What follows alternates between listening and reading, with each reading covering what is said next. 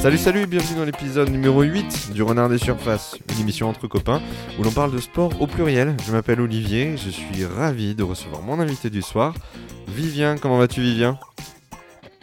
Ami Renard, bah écoute ça va très bien, on a eu une belle journée de sport, encore aujourd'hui un beau dimanche de vélo. Exactement, mais c'est justement de ça dont on va parler. Alors de ce dimanche, voilà, euh, le dimanche 4 euh, octobre qui vient de, qui est en train de s'achever là, qui s'est terminé sur Liège-Bastogne-Liège, euh, mais aussi notamment voilà des championnats du monde de la semaine dernière, du lancement du Giro 2020 avec bah, le retard qu'on lui connaît, et, euh, eh bien, on va parler de tout ça euh, très rapidement.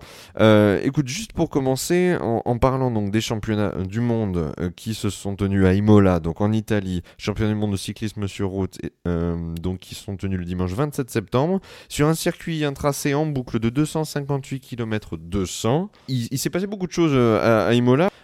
toi, je, sais que tu as, tu as regardé la course de loin, mais, mais il s'est passé, il s'est passé une chose très heureuse, c'est que Julien Alaphilippe a enfin eu euh, ce qu'il voulait. Il est champion du monde de cyclisme sur route. Ah oui, il a eu, à la Philippe et la France a eu ce qu'elle voulait. Euh, un coureur champion du monde, ça faisait euh, depuis Laurent Brochard à 5,90 qu'on n'avait pas eu ça et c'était énorme de voir.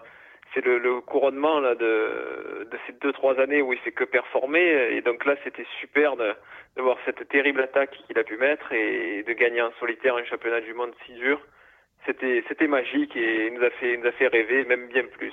Ce qui, est, ce qui, est, très beau, c'est qu'il est, il est dans un groupe avec euh, quand même des cadors du type de, de Kwiatkowski ou de de Vout. Excuse-moi, de, de, de Wout van Aert et en, en, définitive, il a, il a mis tout le monde à l'amende. Il y a eu cette, euh, cette phase où justement il arrêtait pas de se retourner dans les, derniers kilomètres. Euh, la réalisation italienne le montrait beaucoup euh, justement à se retourner. Je, je, crois que, comme il s'appelle justement son coach Thomas Voeckler, qui est justement le sélectionneur national depuis quelques mois maintenant, qui à l'origine bien sûr de la stratégie qu'ils ont mise en place pour, pour faire gagner à la Philippe, bah, s'inquiétait. Il lui disait te retourne pas, te retourne pas. Je crois que la réalisation le montrait aussi. Et en définitive, au bout du suspense grâce à une course menée euh, sans accroc. Ils se sont fait un petit peu oublier. Ils ont roulé euh, euh, à la moitié de course pour, pour, ramener un petit peu de temps. Les, Français étaient devant le, devant le peloton. Ils ont fait une course parfaite et stratégiquement ça a payé et à la Philippe est sacré. Ben oui, ils ont fait la course parfaite et à la Philippe, il avait, en gros, il fallait qu'il soit présent et qu'il arrive à mettre cette attaque décisive et c'est ce qu'il a réussi à faire et il n'a pas, il a pas tremblé, il était super fort ce jour-là et du coup il a, réussi à mettre sept attaques décisives. Il avait une seule cartouche, il a utilisé et il est parti tout seul magnifiquement. Et c'était énorme euh, de, le, voir gagner et puis après de revêtir ce match champion du monde pour toute une saison ça va être euh, super et il le mérite et franchement c'était vraiment une belle course. On rappelle on rappelle rapidement le, palmarès de, de, de Julien Lafilippe, il est vainqueur du, Tour de, de Grande-Bretagne en 2018, il porte euh, le maillot à poids à Paris euh, en 2018 à la fin du Tour de France. Donc il, il est le, champion du, Grand Prix de la montagne, meilleur combatif du Tour en 2019 avec 14 jours passés en jaune notamment. Et 5 victoires d'étape sur le Tour de France plus une à la Vuelta.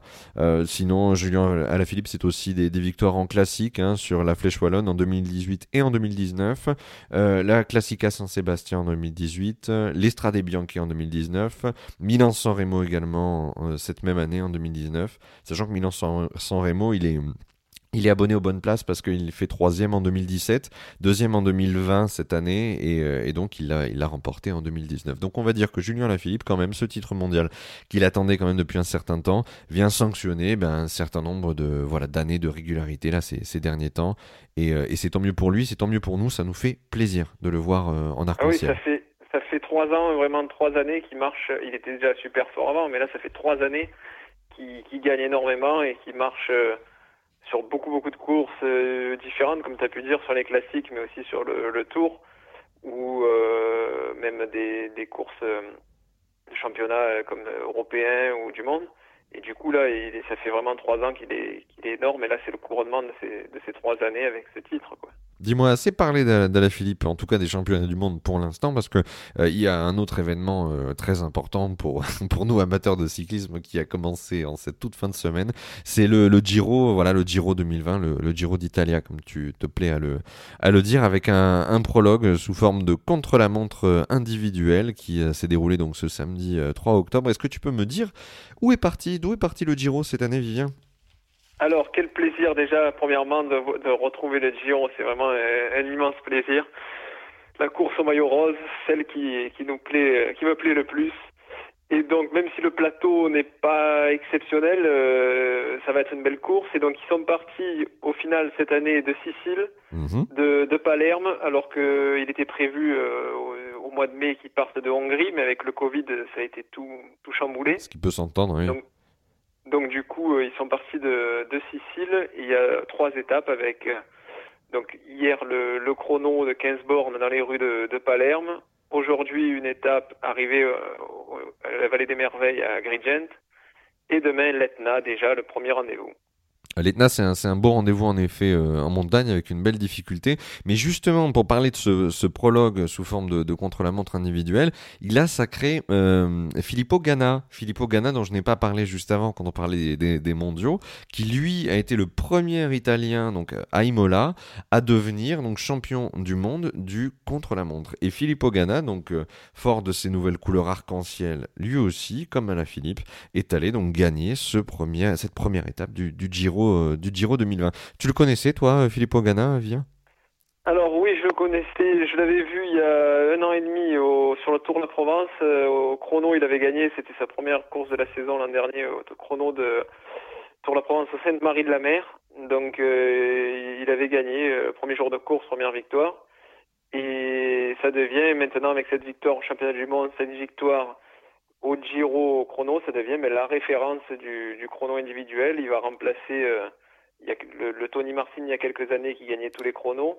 ou, ou Et encore, donc, euh, euh, ou encore Cancellara. Ouais, j'ai vu, j'ai Alors moi, j'ai oui, vu, j'ai vu un truc de particulier sur Ganna, c'est que c'est quand même un, un- un coureur qui a un gros passif de, de pistard, parce qu'il est, il est quand même champion, euh, champion d'Italie, champion d'Europe, champion du monde, donc euh, de, de poursuite sur piste, que ce soit alors euh, tant en individuel que par équipe, mais notamment voilà, il est quadruple champion du monde de poursuite en individuel.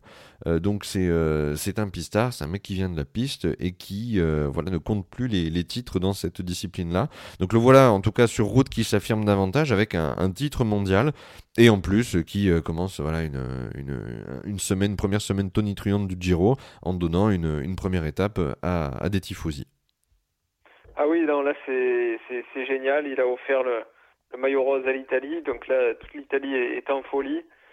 Et euh, vraiment, puis il a réussi à le conserver euh, aujourd'hui à, l'issue d'une belle bosse. Donc euh, il se bat bien et c'est vraiment un très beau coureur et ça va être pour le. Alors par rapport à son gabarit, il n'arrivera pas. euh, ça sera jamais peut-être, euh, sera jamais un coureur du général, mais là sur les chronos, il va faire vraiment de, de belles choses sur les chronos plats. C'est le gros client maintenant. Dis-moi, dis- dis-moi Vivien, est-ce qu'on a un favori pour, euh, pour ce Giro là Est-ce que est-ce qu'il y a un coureur vraiment ou en tout cas une équipe parce qu'on on nous a fait, on a essayé de la faire avec la Jumbo Visma, on s'est complètement planté du coup, mais euh, pour le tour, pour le dernier tour, mais euh, est-ce qu'on a une ou une équipe qui sort du lot ou alors vraiment, alors quand je dis une équipe qui sort du lot, je précise euh, pas spécialement pour euh, question esthétique, hein, euh, on reviendra euh, pas spécialement sur le, le maillot de l'équipe. Education First qui a un maillot absolument, absolument immonde, euh, un maillot collector avec euh, voilà un espèce de quadrillage. euh, Je l'aime rou- bien, Ouais, ouais, mais le quadrillage rouge, ocre, blanc avec une tête de canard au milieu et on postera une photo sur euh, sur la page la page Facebook du, du podcast de, du, du casque de contre la le- montre. Fêter un jour de l'an euh, l'année prochaine, je peux mettre cette tenue, quoi. Il y, a- y a moyen que ça soit drôle. Ouais, un casque avec un bec de canard, en tout cas des yeux, on devine le, le visage du, la tête de canard en fait, qui est le sponsor de Education First Cycling sur ce euh, Giro. Donc voilà. Euh, Est-ce qu'on a vraiment quelqu'un qui se dégage? J'ai entendu parler de Guérin Thomas. Est-ce qu'il Alors- est là pour faire euh, quelque chose cette année? Oui, ben déjà là, il a mis, euh, il a mis une minute 20 au chrono sur Annibali. Donc déjà, c'est, c'est, c'est énorme sur 15 km. Et euh, il a, il a, c'est lui le premier de tous les favoris. Après, en termes d'équipe, tu me disais, est-ce qu'il y a une grosse équipe? Ben moi, je voyais l'Astana. Alors ils avaient, et j'avais comme favori, moi, un peu outsider, euh, le Russe Alexander Vlasov. Mais malheureusement, l'équipe euh, en deux jours là, a été décimée parce que Vlasov a, a abandonné aujourd'hui. J'allais te dire, euh, Carrément outsider parce que j'en ai jamais entendu parler de Vlasov. Si, si, si, ah, mon petit renard, Vlasov, c'est un, c'est un très, c'est un très bon coureur et il, a, il marché fort déjà cette année, l'année d'avant. Et euh, il, a, il a été cette année au Mont Ventoux Challenge, il a, il a marché fort, il avait marché sur, sur pour moi. courses. Eh, mais il faut, il marcher fort, c'est bien, mais il faut rouler aussi, c'est important. oui. Et du coup, il y avait lui, il y avait Miguel Angel Lopez qui a abandonné hier également sur le prologue. Et, euh, et Fulgesang. Donc ça faisait vraiment trois gros, trois gros coureurs. Ah, ces trois-là ont sauté deux jours- aussi. Fuglsang a sauté aussi. Comment ça Tu me dis, ils ont abandonné avec euh, Lopez et Fuglsang. Non, c'est Ah. Lopez et, et Vlasov qui ont Ok, abandonné. Lopez et Vlasov. Fuglsang- Ouais, mais Lopez, il est Fuglsang tombé, je crois. Lopez, il est tombé. Il est tombé, oui, mais il a abandonné du coup. Ah. Et donc ça fait deux abandons sur trois en, en deux jours. Donc bon, euh, j'espère que demain euh, Fulgesang n'abandonnera pas. Mais c'était la grosse équipe pour moi qui pouvait euh, faire quelque chose. Après, ça sera plus des individualités avec en favori euh, Yates, euh, Nibali qui sera toujours là, mais bon, il faut s'en méfier, même s'il est vieillissant. Euh, donc Yates, Nibali, euh, Guerin Thomas, Kruiswijk. Et puis, puis après, on, verra s'il y a quelques révélations. hein. La Jumbo Visma peut peut-être essayer de, de gagner un grand tour cette année. Oui, ben, il y a- ils ont Kreuzweig. Après, après, bon, je je pense pas qu'ils puissent gagner. Euh, oui, ils peuvent faire, ils peuvent viser un podium avec lui. Est- il faut voir comment il a récupéré après sa chute et et comment ça se passera aussi le Tour d'Italie. Il y a énormément d'incertitudes par rapport aux montagnes qui va avoir lieu. Il y a des, ils ont mis des cols avec le col Agnel et le Passo Stelvio à 2800 mètres d'altitude à chaque fois. Ah et oui, là, la neige, euh, la neige, elle va poser problème, c'est sûr. Parce que à la quand tu fin du mois d'octobre, et vu déjà comme Ouais. il fait froid euh, en cette fin septembre, début octobre, je vois mal comment ils vont pouvoir maintenir toutes ces étapes. Donc ça, ça sera peut-être un Giro tronqué. Donc euh, ça, va- ça va être compliqué pour l'instant. Ça va, ils sont en, Sicile- ils sont en Sicile et il fait beau, mais que dès qu'ils vont remonter et aller dans les dans les Dolomites, ça va être complètement différent. Je vois pas comment en montagne ils vont pouvoir euh, envoyer tous tous les coureurs euh, Ouais. monter, puis surtout descendre Ah l'école, parce qu'à la limite monter c'est pas c'est pas grave s'il fait mauvais temps, mais dès qu'on monte un col et qu'on a transpiré, qu'on doit faire les descentes derrière, en Ah, même si tu te couvres derrière, en effet, tu, tu, tu vas voir. Non, ça risque d'être, ça risque d'être un peu compliqué. On en reparlera, on en reparlera sûrement. Écoute, pour clôturer, je te propose de parler de la course du jour, celle qu'on a, celle qu'on a vue en tout cas, dont l'arrivée fera parler, en tout cas fe- fera date là pour pour cette fin de saison. C'est euh, c'est le Liège-Bastogne-Liège, donc qui s'est déroulé aujourd'hui, dimanche 4 octobre. Euh, une course de, 5 de 257 km. Euh, première course d'Alaphilippe avec son, son maillot arc-en-ciel. Il n'a pas fait, il a fait l'impasse sur la flèche wallonne justement pour se préparer correctement et convenablement pour Liège-Bastogne-Liège. Il se trouve que Julien Alaphilippe a brillé aujourd'hui. Il a été longtemps euh, à, la, à la toute fin de, l'étape. euh, En mesure de, l'emporter, il a brillé avec les, les- échappés, en tout cas les favoris qui se sont partagés et échangés des, des estocades et des coups dans les derniers kilomètres. Mais malheureusement, Julien Philippe, Alaphilippe pardon, a peut-être péché aujourd'hui. Ah, il nous a fait, il nous a fait vivre encore des émotions terribles, cette à la Philippe. Malheureusement, là, c'était pas un bonheur total, mais c'était encore des émotions et il était dans un petit groupe de cinq avec euh, tous les favoris donc euh, de ces derniers temps. Euh, le, le, le second du Tour, Pogacar, le, le vainqueur du Tour, Hirschi, euh, Ma petite pépite suisse de la qui, qui Sunweb, venait de gagner la flèche wallonne et qui, qui, qui marche comme un avion. Matej Mohoric. Il y avait Mohoric qui, qui était rentré au dernier moment. Et il a lancé le, il a lancé le sprint et il a fait une, euh, dans les 200 derniers, 150-200 derniers mètres une grosse vague. Hirschi a, a déchaussé derrière. Qu'est-ce que tu appelles une grosse Et vague? Il s'est décalé, il s'est décalé sur la gauche. De, ouais, il a changé de ligne, euh, il a changé de trajectoire au, euh, en Un peu dangereusement. Un, changement de trajectoire brusque et donc du coup, le- c'est- c'est c'est pas réglementaire. Non, bien sûr, en fait, il s'est décalé violemment sur Hirschi, qui était derrière lui, qui lui-même s'est décalé sur Pogachar pour l'éviter. Donc, du coup, de facto, Hirschi et trois. Pogachar se sont retrouvés euh, écartés et incapables de, de disputer convenablement le Et- sprint dans les derniers Et hectomètres. donc, no- no- voilà, tout à fait, notre ami Alaphilippe fait le sprint, il lève les bras même en avance et il se fait sauter par Roglic.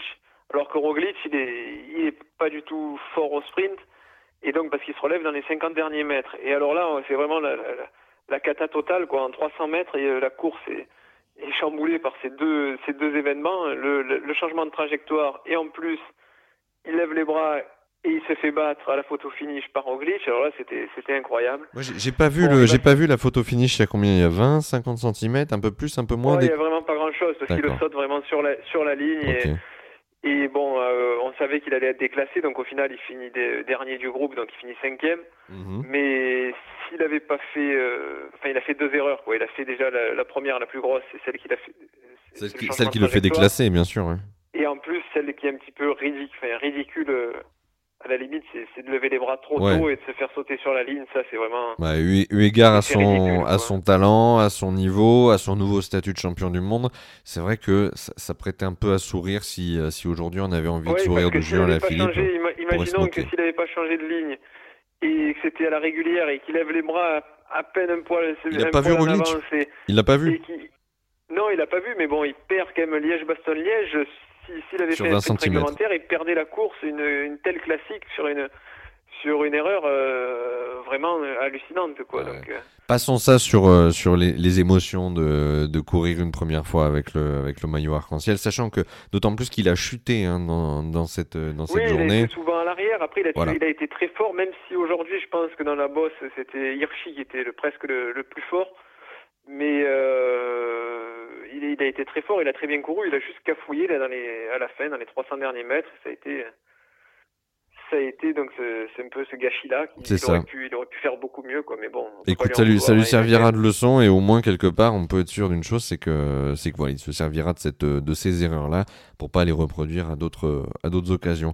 Et voilà, de toute façon, il est, il est champion du monde et on va essayer de retenir ça. C'est le, c'est le plus important. On va hein. le voir toute une belle saison avec le maillot et c'était ça. Il valait mieux qu'il fasse ça sur, sur Liège malgré tout que sur les championnats du monde. Quoi. Donc, il a gagné celle qu'il fallait. C'est le principal. Bah écoute Vivien, je vais te, te remercier voilà, pour, pour ton temps. Merci d'avoir été disponible, d'avoir pu euh, échanger avec moi ce soir sur ces divers sujets euh, de l'actualité euh, récente du, du, cyclisme européen et mondial. Donc je te souhaite une très bonne fin de journée. Je vous souhaite à tous une très bonne fin de journée. Je vous dis à très bientôt. On va avoir encore d'autres choses. On a du pain sur la planche parce qu'il y a du football qui arrive ce soir avec ouais, l'Olympique de Marseille qui affronte euh, euh, l'Olympique lyonnais. donc, donc voilà, l'Olympique lyonnais qui, qui reçoit Marseille ce soir à Lyon, sans public, mais ça va être, ça va être intéressant. On va en parler aussi ce soir avec, avec d'autres, d'autres invités. Merci Vivien pour ton temps. On se retrouve bientôt pour parler de cyclisme, de vélo, et, et je te souhaite une très bonne fin de journée. Allez, écoute mon petit renard, c'est toujours un plaisir de parler pédale avec toi et puis euh, on va suivre ce Giro qui va qui débute, qui va être très intéressant et, et les classiques qui continuent. Ciao Vivien, ciao. Ciao ciao.